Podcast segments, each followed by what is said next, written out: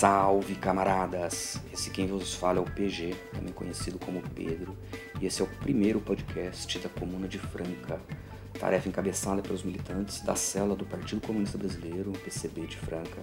Eu e o Lucas, ah, nesse episódio piloto, que foi gravado no dia 4 de maio, ou seja, um mês e pouco aí de delay.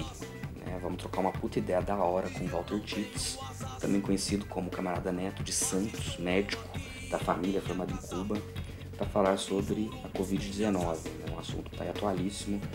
Uh, tivemos um papo bem da hora com o camarada Neto. Então, sem mais delongas, fiquem aí com o episódio, acessem o canal do PCB Franca no YouTube, curta as páginas do Face, Twitter, uh, siga a página da Unidade Classista de Franca e Região no Instagram.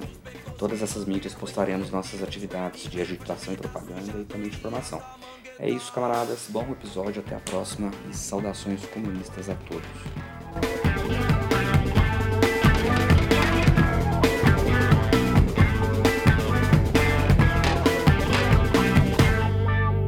Esta noite sairei. Salve, camaradas. Esse aqui é o primeiro podcast do PCB Franca. Eu sou o Lucas. Hoje a gente está aqui eu com o nosso camarada aqui de Franca também, o Pedro. Vamos conversar com o camarada Neto, médico formado em Cuba, para a gente discutir um pouco mais desse assunto que está em alta, né, que não tem como não está em alta, que está afetando a vida de todo trabalhador no mundo todo, que é a pandemia causada pelo novo coronavírus, a Covid-19, certo? Então, para esse nosso podcast de estreia aqui no PCB Franca, esse foi o tema escolhido hoje. Vou deixar nosso camarada Pedro fazer a introdução aqui do nosso convidado Neto. Isso aí, camaradas. É... Então, né, a gente tem que falar um pouquinho do Covid sem desvincular, né, da Covid-19, sem desvincular da relação com o capital, né, sem desvincular sendo desvinculado daquela análise materialista, histórica, dialética. Não tem como. E eu sou o Pedro, né? Sou organizado aqui na Célula de Franca, na unidade classista, sou professor da rede estadual. E é o primeiro podcast que a gente está gravando sem nome, né, Lucas? A gente não tem o nome. É, por enquanto não tem nome. É o podcast PCB Franca, por enquanto. É o podcast PCB Franca, a gente está sem o nome. Espero que até o nosso próximo podcast a gente tenha um nome aí para nosso para as nossas próximas nossos próximos episódios. E hum. quem está aqui para falar com certeza é o Neto, um camarada lá de Santos, que você tem que saber quem é o Neto. É. Vamos aí, por favor. Se apresente. Cara, um prazer. Eu sou o Neto, também conhecido como Walter Tits às vezes médico aqui na, no programa Mais Médicos. Né, no, tô aqui desde que eu voltei do Brasil, porque eu voltei do Brasil formado em Cuba, né, médico da estratégia da saúde da família, com especialização, formado em Cuba, com especialista em, em saúde da família pela Escola Paulista de Medicina, da Unifesp, e atuando na atenção primária, um militante do SUS, além de militante do Partido Comunista Brasileiro. Certo, muito bom. Neto, muito então, para introduzir a nossa conversa aqui, você, enquanto médico e, mais ainda, um médico formado em Cuba, militante que se preocupa com, com a saúde do trabalhador, com a saúde popular e tudo mais, a gente queria que você explicasse para a gente, para nós aqui que estamos desentendidos, que não compreendemos muito bem, o que é essa pandemia? O que é esse coronavírus? Cara, Luca, é, o que, que é essa pandemia, né? O que, que é o coronavírus? É isso que o, o Pedro estava falando no começo. Não dá para dissociar uma pandemia, né, né, dessa doença atual do, do avanço do capital, né? do avanço desenfreado do capital, é, sobre, desse capital é, parasita sobre, todos os, sobre todo o meio ambiente. Né? O coronavírus, o Covid-19, é a sétima doença por coronavírus que a gente conhece. Corona, porque ao isolar é, o, o, o, vírus, né, ele tem um formato de, de coroa, por isso que é conhecido como coronavírus. É a sétima doença por coronavírus que a gente conhece.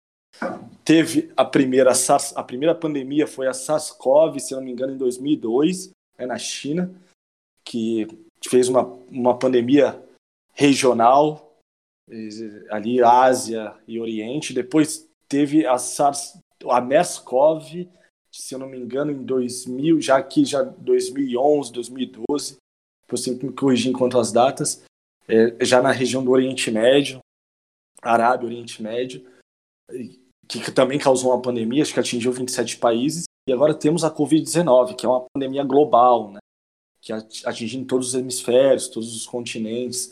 É, essa doença, ela é, é, uma, é uma doença causa toda essa pandemia porque ela acaba sendo o ser humano acaba sendo seu reservatório acidental, né? Infeccio, acaba sendo infectado acidentalmente. Ela inicia-se, ela tem como seu reservatório natural animais mamíferos não vertebrados. No caso agora da Covid-19, o morcego, né?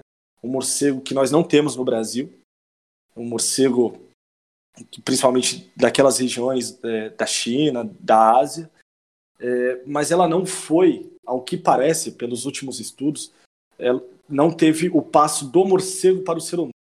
Ela fez uma, um outro passo, né, um, um, uma, uma, um transpasso aí dessa doença em um outro animal mamífero não vertebrado, não sabemos qual, alguns estudos relacionaram com outros roedores, para sim fazer a sua infecção acidental no ser humano.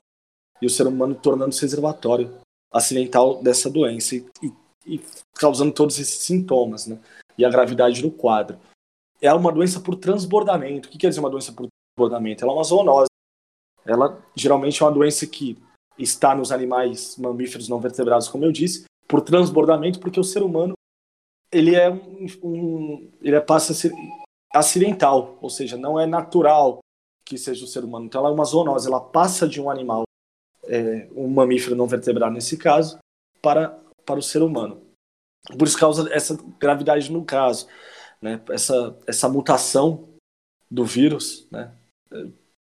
causa essa, essas complicações no ser humano. Complicações essas que nós temos como arritmia cardíacas, né? complicações cardiovasculares e complicações no aparelho é, renal, no aparelho urinário, complicações renais, sobre, né? como a insuficiência renal na maioria das vezes, ela vai passar como um resfriado comum, né? na maioria dos casos. Ela passa mesmo ou como, como assintomático, né? como um curso assintomático no ser humano, resfriado comum. Como que é um resfriado comum? Tosse, é, febre, febrícula, né? uma febre que não passa de 38,3, 38,5, tosse, dor de cabeça, uma dor de garganta. Quando ela passa a ter uma dificuldade respiratória ou uma febre mais alta, aí passa os passam a ser os sinais de alerta do, da doença. Mas sobretudo é isso. Acho que, não sei se tiverem mais alguma pergunta sobre isso, mas sobretudo isso. é isso. A Covid-19 é isso. Uma pandemia, imagine-se, um, um, vírus que começa lá atrás, é um sétimo vírus conhecido né, dessa, da, dessa espécie do, do coronavírus, como inf, infectando o ser humano.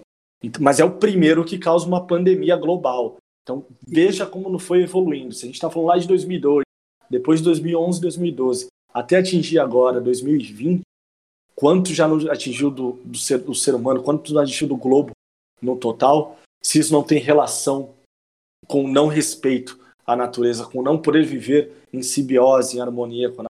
Então isso afeta muito, né?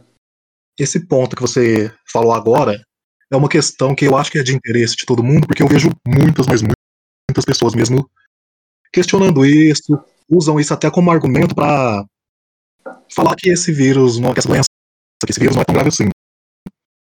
Por que que justo esse novo coronavírus, essa nova mutação do coronavírus, desencadeou uma pandemia nessa proporção? Por que que essa doença é tão infecciosa e por que que ela é mais perigosa do que outros surtos que a gente teve, como os que você citou, como gostam de relacionar muito com H1N1 e tudo mais. Por que que essa é tão perigosa assim? a ponto da gente estar tá fazendo esse, esse isolamento, essas medidas preventivas, essa quarentena a nível global? Muito bem, Luca, muito bem. Porque a, a diferença do HN1, do H1N1, por exemplo, ela tem uma, uma maior taxa de transmissibilidade, de infectabilidade, né? Então, ela, um, um ser humano, uma pessoa infectada, se antes infectava de 3 a 4 pessoas, agora parece que de 7 a 9 está infectando. Então, a taxa de transmissibilidade é muito grande, o poder dela de transmissibilidade é muito grande. E justo, te, e justo isso por causa, do, por, por, causa do seu curso, o seu curso de, de mutação nesses animais até chegar no. Então, ela tem uma taxa de transmissibilidade muito grande. E essa é a preocupação. Então, é uma doença que, é, diferente de um resfriado comum, de uma gripezinha, não é? Diferente de uma gripezinha, de um resfriado comum, do H1N1, ela, ela infecta muito mais pessoas, num, num raio de dois metros. Num, num, e não só isso, é, o, o, vírus tem o poder também de estar na superfície, né, que, é, que a gente chama de transmissão indireta.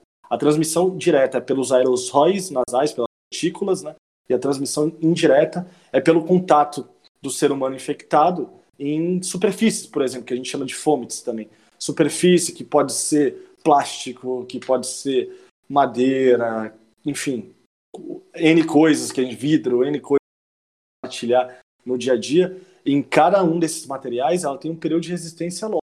No plástico, se eu não me engano, chega a 72 horas. Então, imagina que vírus, até agora, durava todo esse tempo nessas superfícies para causar uma transmissão indireta. Qual o problema? O que a gente fala sobre por que precisa fazer essa quarentena? Se a gente, ao mesmo tempo, está dizendo que de 70% a 80% das pessoas podem passar como sintomas leves ou assintomáticos, existe um número grande né, de pessoas com comorbidades e pessoas que entram no grupo de risco. Qual grupo de risco? Idosos, por exemplo. Pessoas que têm afecções cardíacas, pessoas que têm doenças cardíacas, hipertensão, hipertensão é, diabetes méritos, é, que mais? É, doenças bronquiais, né, como asma brônquica, que é muito frequente no nosso meio, né? É, a obesidade entra como fator de risco também. Então, doenças que causam inflamação, elas podem te tornar mais é, propenso a desenvolver complicações dessa doença, né? complicações graves dessa doença. Então, o, qual é qual, qual o, a necessidade de pedir a quarentena? Que congestionemos cada vez menos os, quando essas pessoas sejam contaminadas, tenha o sistema de saúde livre, de livre acesso para esses grupos de risco. Se esses grupos de risco cada vez mais forem infectados em maior número, vão, vão acontecer situações como as que já estão acontecendo no Brasil, como as que vimos na Itália, por exemplo, e Espanha, e as que já estão acontecendo no Brasil. Como no norte, como em Manaus, que 100% dos leitos de UTI estão ocupados. Aqui em São Paulo, se eu não me engano, no estado já são 80%, né? 78, 81%, se não me engano, a taxa bateu hoje de manhã, dos leitos de UTI ocupados. Então, quando tem o maior número de leitos ocupados, sem respiradores, né? Ou seja, as pessoas que, que desenvolvem a gravidade dessa e poderiam ter acesso a um respirador para serem salvas, realmente serem salvas, muitas não vão ter acesso, porque vão estar ocupados, né? Então, a doença ela causa maior gravidade sim nesse tipo de risco, e não é brincadeira quando a gente pede para que fique em casa, para que, que cada vez menos, se a gente está falando ao mesmo tempo que ela tem um poder de infectabilidade, de transmissibilidade muito grande, quer dizer, se, se você é assintomático, Luca, por exemplo, e está na Sim.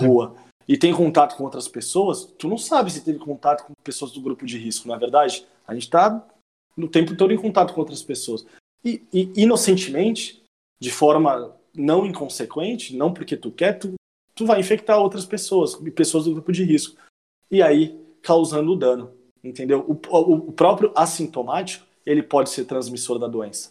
Então é por isso que a gente pede para ficar em casa no período de quarentena, para respeitar o, esse período de transmissibilidade, para poder identificar as pessoas que estão transmitindo né, durante o período, que a partir dos sintomas que podem transmitir, que em média 14 dias, né, é, e cumprir o isolamento físico, o isolamento domiciliar, né? Eu sempre costumo dizer que isso é um distanciamento físico, não é um distanciamento social, porque hoje, por exemplo, a gente está cumprindo o distanciamento físico, mas não isolando-se socialmente. A gente está aproveitando é, uma ferramenta, essa de internet, para fazer um podcast informativo, para aproximarmos socialmente, não é assim? Isso, a gente eu acho que, apesar dos pesares de, toda essa tecnologia de comunicação, a internet ser usada para o mal, quando chegamos no momento dessa, ela é muito benéfica. Ela consegue ajudar bastante a gente a fazer esse isolamento que, como você disse, é fundamental, é a melhor saída, é a melhor saída que a gente tem para evitar o contágio. Exatamente. Isso. E, cara, sensacional, né? Essa explicação sua aí pro que é o Covid, né? E aí eu, não tem como a gente não pensar também, né? E assim, a gente tem uma doença altamente que está infectando muito, né? Conforme você mesmo falou. E no mesmo momento que nós estamos passando assim numa um, um avanço, um ataque cada vez maior do capital frente às frente às conquistas sociais, frente aos serviços públicos de saúde, né? E, e aquela coisa, né? A gente só percebe que tá, assim, só percebe o buraco que a gente está enfiado quando tá tudo parado, né? Então, por exemplo, a gente está tudo parado agora por conta dessa pandemia, e aí que a gente vê que, na verdade, a gente, é, o, e todo esse ataque à, à saúde pública, e vai na educação, e entre todos os outros aspectos, como isso fica visível agora, né, quando é necessário o uso desse tipo de serviço. E aí eu queria, você que está aí na linha de frente, Neto, eu queria saber como é que tá, né, os hospitais, como é que anda a saúde pública, o SUS, para o trabalhador nesse tempo, né? Como é que tá ficando? Você já falou um pouco aí a respeito da, da ocupação e como que tá lotado já em vários estados, aqui em São Paulo também já está quase.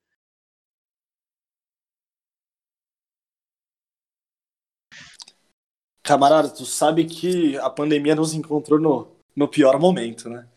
No momento de muita instabilidade política também, né? E de, de, um, de um governo que, que prejudica a classe trabalhadora e, e desfinancia a saúde. Bom, a gente tem aí. Bom, nós temos o SUS, né? Viva o SUS. E o SUS é uma maravilha mesmo. Nós somos o único país com mais de 100 milhões de habitantes que temos um sistema unificado de saúde. O SUS é um avanço e o SUS é um ganho dos trabalhadores, um ganho da, da militância de esquerda nesse país na década, dentro da saúde, na década, na década de 70 e 80, que culminaram em 88, né, lá, na, na Constituição, na Carta Cidadã, com a Lei 8080, que é a criação orgânica do nosso maravilhoso SUS.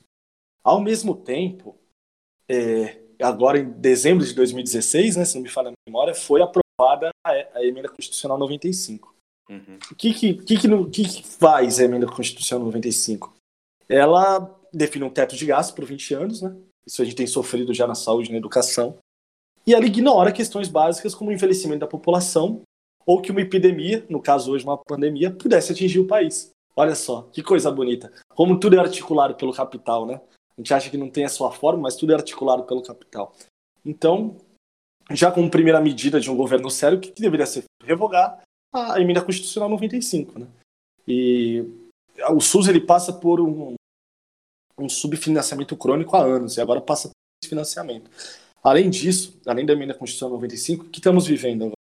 O desmonte do programa Mais Médicos, que se tivéssemos os médicos que estavam até então, até outrora no programa Mais Médicos, talvez essa pandemia fosse melhor articulada, melhor controlada. Talvez não, tenho certeza na atenção primária, que é a ponta, que é onde eu tô, e diversos, a maioria dos profissionais, dos trabalhadores e trabalhadoras da saúde desse país estão.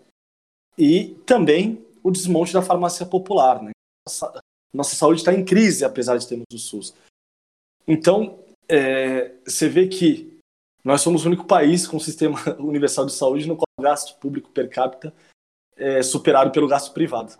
Isso é um absurdo, cara. Isso é um absurdo. Isso nos levanta mais uma bandeira para defender o SUS. O que, que acontece? Esse subfinanciamento. O que está acontecendo? A falta de respirador. Até, até pouco tempo, o que, que a gente tinha visto? Falta de EPIs, de, de equipamentos de proteção do, do trabalho básicos para profissionais de saúde. Profissionais de saúde se contaminando e profissionais de saúde contaminando suas famílias. Aqui, aqui em Cubatão, nós tivemos o caso até mais, né, que entre Santos e Cubatão, na verdade, que perdeu o pai, a mãe e o irmão né, por Covid-19. Olha isso, profissionais que estão dando sua vida na linha de frente, dando a vida para a população, passando por esse desprestígio enorme que o desfinanciamento do SUS acarreta nesse desprestígio, desprestígio do, desses profissionais. Então, a, a, a, pandemia nos pega nesse momento, né? De calças arriadas nos joelhos, que a gente não tem, a gente encontra dificuldades para ela na ponta e a, encontra dificuldades também para enfrentá-la no hospital. Então, como primeira medida, deveria ser essa, né? revogar a emenda constitucional 95 e investir muito mais esse dinheiro na saúde, no SUS, é, com medidas assim preventivas, estar na, na, televisão o tempo inteiro, o Ministério da Saúde passando informações e levando com seriedade a doença, né, no que ela nos pode afetar.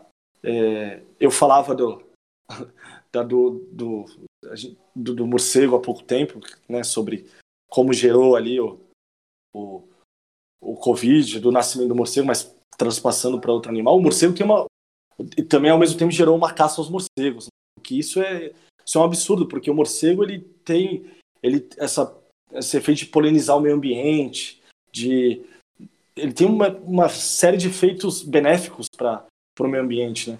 Ao contrário dos vampiros, né, que estão no Ministério da Saúde, dos vampiros que estão no governo hoje em dia, que não tem esse efeito, não é mesmo? A gente, oh. diante de um, de um problema, ataca ataca o pobre coitado do morcego que não tinha nada a ver, em vez de atacar o sistema Rapaz, onde a gente vive que proporcionou a disseminação dessa pandemia.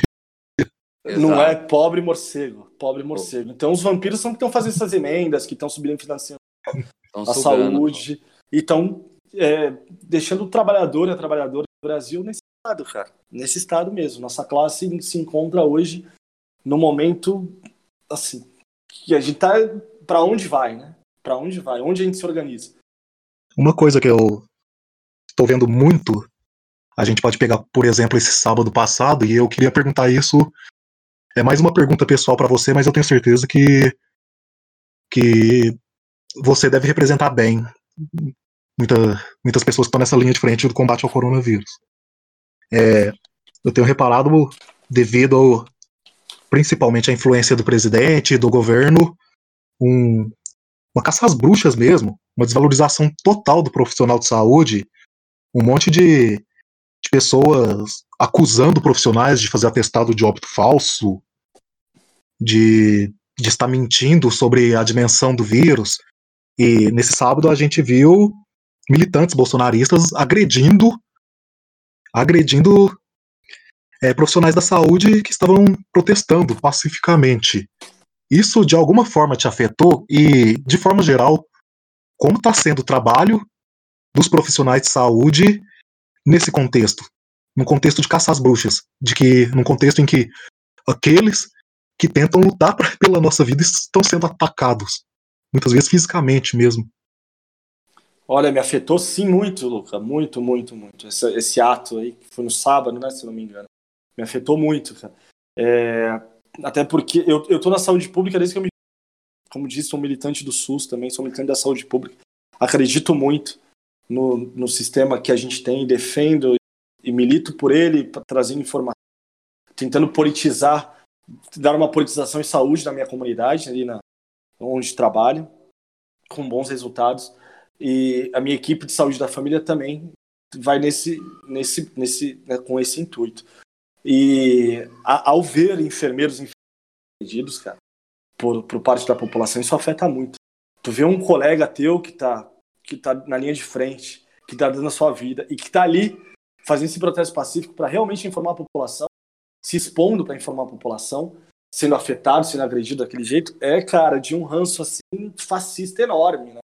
Que a gente está vivendo hoje. E preocupa, além de afetar sensivelmente, nos preocupa o futuro, o horizonte de um país que, que, que, que, dê, que faz isso capaz. Né?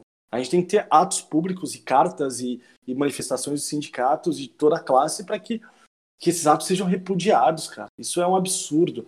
Nós tivemos há, há pouco tempo também uma técnica de enfermagem que morreu por Covid-19, uma pessoa muito próxima a gente, é, e veio a falecer, faz duas semanas. E, então, tu imagina, isso abala muito. A morte, já a morte de um saúde abala muito o dia da nossa, do nosso, do nosso o cotidiano do nosso trabalho. Afeta muito, cara. Muito, muito, muito. Vejo profissionais de saúde frequentemente chorarem, estarem no seu canto, fazerem sua reza, pedirem para sua família, estar nesse seu momento mais íntimo. Eu convivo com esses profissionais no dia a dia e vejo como e agora, hoje no trabalho, as nossas conversas sobre isso, sobre o que aconteceu no sábado, e tu sabe que a maioria dos profissionais do país são enfermeiros e enfermeiras, e que esses enfermeiros e enfermeiras sofrem com salários muito menores do que deveriam ter, e estão ali se expondo para passar a importância, o significado de tudo que está acontecendo e são agredidos, meu, isso é um absurdo. É tre trevático, né? É uma área trevática que a gente está vivendo. Né? Essa, serem agredidos pela, pela famosa TFP, né? que, que já estava na ditadura ali como incubada, outro vírus, né? Incubado, e, e ser agredido agora novamente, de verdade, nos rememora períodos treváticos, cara. É, exatamente, igual você falou, né? O, nos relembra de que, na verdade, essa, essa crise da saúde pública, essa crise da, do coronavírus só está expondo as outras crises, né? Todas as, essas outras crises que já estão todas aí há muito mais tempo do que o coronavírus. Então não é o coronavírus que veio para que, que veio para destruir tudo. Então, a culpa não é do coronavírus, né? Isso que eu quero dizer. Não é da hum. Covid-19. Não, de forma alguma. De forma alguma. A culpa não é da Covid, a culpa não é do vírus. A culpa é o que tornou, o que facilitou, né? O que a, a entrada desse vírus, a tornar esse vírus uma. O capitalismo é incompatível com a vida, isso está claro, né? Algo que destrói dessa maneira é incompatível com a Eu estava falando do SUS e você dele, eu falando do subfinanciamento, e apesar desse, desse desfinanciamento hoje, apesar da EC 95, graças à nossa forte, nossa cultura em vigilância epidemiológica que temos desde o final da década de 80, grandes profissionais nessa área, também deu uma amortiguada nessa no, no crescimento da pandemia lá atrás. A gente conseguiu dar uma achatada na curva, né? Que agora voltou a crescer por, né, por enfim, por, pelo desprestígio, que, pela deslegitimação, deslegitimação da saúde que a gente passa muito em, em consequência desse, desse governo, né? É, então, mas graças ao SUS, graças à competência científica e capacidade técnica, que tem a nossa vigilância epidemiológica, a gente não sofreu mais. Não que a gente não esteja sofrendo muito, mas poderia ser muito pior não fosse o SUS. E se o, desculpa. E se o SUS tivesse melhor investimento, com mais responsabilidade e mais seriedade, com certeza não estaríamos vivendo o quadro de hoje. Exato, Neto, perfeito. E deixa eu te, camarada, e já que você está falando sobre isso, essa emenda constitucional que 95, né, que está aí para é, reduzir cada vez mais o reduzir os gastos, né, não é o Estado. E como que ficaria esse mundo, né? Como é que vai ficar o mundo pós-pandêmico? Como que seria isso? É, pensando no, nos próprios serviços públicos e, e para a luta também, para a nossa luta. Como é que vai ser de todo essa, esse contexto aí de pandemia, na qual a maioria dos governantes estão atuando de forma mais rigorosa, né, tanto para controle, o que é necessário, que nós defendemos também, o isolamento social, mas é também uma forma até de, de um, teste né, para outras formas de insurgência, vamos supor. Eu acho muito interessante aquele texto lá que a gente, você compartilhou com a gente, né, do, do coletivo Shuang. O coronavírus ele é como se fosse uma greve geral silenciosa, né? Porque, primeiro, mostrou que se os trabalhadores não vão trabalhar, a economia entra em colapso. Segundo, que mostrou também que o- os governos vão estar preparados, então, agora. Os governantes vão estar preparados agora, não só eles, né, como todo o capital que, que controla esse- o, o sistema político, que eles podem estar, vamos dizer assim, em fase teste para possíveis insurgências que vão, que vão surgir aí né? Porque pós-pandêmico você pode ter certeza, né? Esse sistema pós-pandemia, que a classe trabalhadora ela vai para a rua, né? Ela não vai ficar parada do jeito que já está. Muito legal, muito legal isso. É, é, é, bom a gente começar a pensar nisso, né? Uma coisa que tu falou muito bem lá atrás é que o vírus não é o culpado disso tudo. O Luca também falou isso. Ou seja, o vírus não tem consciência nem moral, né? Então, é como a gente trata isso, como a gente trata essa pandemia. Como a gente vive, é, era eu vejo muitas pessoas falando, ah, será que vai voltar à normalidade? Lógico que não, né? Se o normal era como antes disso tudo, é lógico que não, porque o normal não estava servindo, ao que parece. Ou seja, o capitalismo não estava servindo. Por que eu digo isso? Não, faz, não é a primeira pandemia, a primeira pandemia na escala global, hoje, agora do século XXI. Mas os que sobrevivermos a essa pandemia, como viveremos no mundo pós-pandemia? A gente tem que se questionar isso. Como a gente vai viver? Como a gente quer esse mundo? Porque outras pandemias virão. Isso está claro. Outras pandemias virão. Do jeito que vivemos hoje, desse jeito que vivemos, desse jeito que o capitalismo vive, parasitando, esse crescimento desenfreado, parasitando cada, cada pedaço de, de, de árvore, né? Pra, grosso modo, no senso comum, para trazer mais uma realidade palpável, parasitando cada pedaço de árvore, cada pedaço verde. Do jeito que vivemos, não se pode viver mais. Outras pandemias virão. De que forma vamos enfrentar? Né? Isso que você falou é, é muito legal. É, é uma greve silenciosa, uma greve que, os, que, que o coletivo nos trouxe, nesse texto muito reflexivo. É, e, e, e, nos deixa claro, espero que aos trabalhadores também, que sem os trabalhadores e as trabalhadoras não há meios, ou seja, eles que ditam ou deveriam ditar a, a forma como o mundo o mundo é regido, né? Não, é, não são eles que ditam porque existe o, capital coordenando tudo isso. Mas se os trabalhadores e trabalhadoras param, e aí? Quem produz? As máquinas produzem? Me parece que não, né? Então, é, é momento de nos darmos consciência e essa consequência com o mundo, enquanto trabalhador, para viver no mundo pós-pandêmico, para nos refletir, para organizarmos o um mundo pós-pandêmico, que não é esse mundo que a gente quer viver. Com certeza não é esse mundo que a gente quer viver. O que, o que nos traz de positivo, né, se pode trazer algo de positivo diante dessa pandemia? A solidariedade da classe trabalhadora. A gente tem visto bastante exemplo disso, né? da solidariedade do povo, né? principalmente nas regiões mais limitadas, gente, principalmente nas periferias. Aqui em Santos, na Zona Noroeste, a gente é, eu no meu trabalho vejo a gente se reunindo, tentando conseguir cesta básica, materiais de higiene, de apoio, de alimentação. É a classe trabalhadora que se importa com a classe trabalhadora. Nossa classe que se importa conosco. Então, e nós que nos importamos com a nossa classe. É, do patrão nada virá. E a burguesia já já notou que não está mais sensível a nada. Mais sensível, nem a morte não precisa ser mais silenciosa. Como, como Engels diz celebremente numa das passagens da, da situação da classe trabalhadora. É, na situação da classe trabalhadora do Brasil, a, a morte não precisa ser mais silenciosa. A burguesia não, é, se sensibilizar. A burguesia já não se sensibiliza com nada. Né? Ela, quer que o, ela quer que o trabalhador continue trabalhando e ela esteja do, do coronavírus ou da pandemia que for.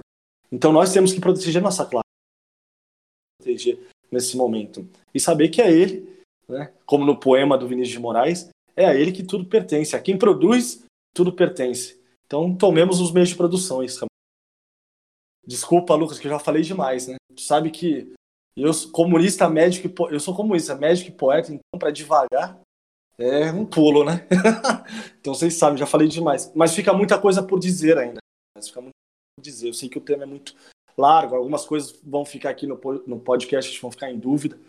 Abro também o que ficou em dúvida para as pessoas que foram ouvir, deixarem suas perguntas e me comprometo a fazer um próximo, um próximo capítulo aí com vocês, para a gente sanar as dúvidas ou algo que, alguma incoerência, porque eu, eu sou médico que tento ser o melhor possível no dia a dia, mas sempre erra também, mesmo pecando por, errando por excesso, a gente sempre erra.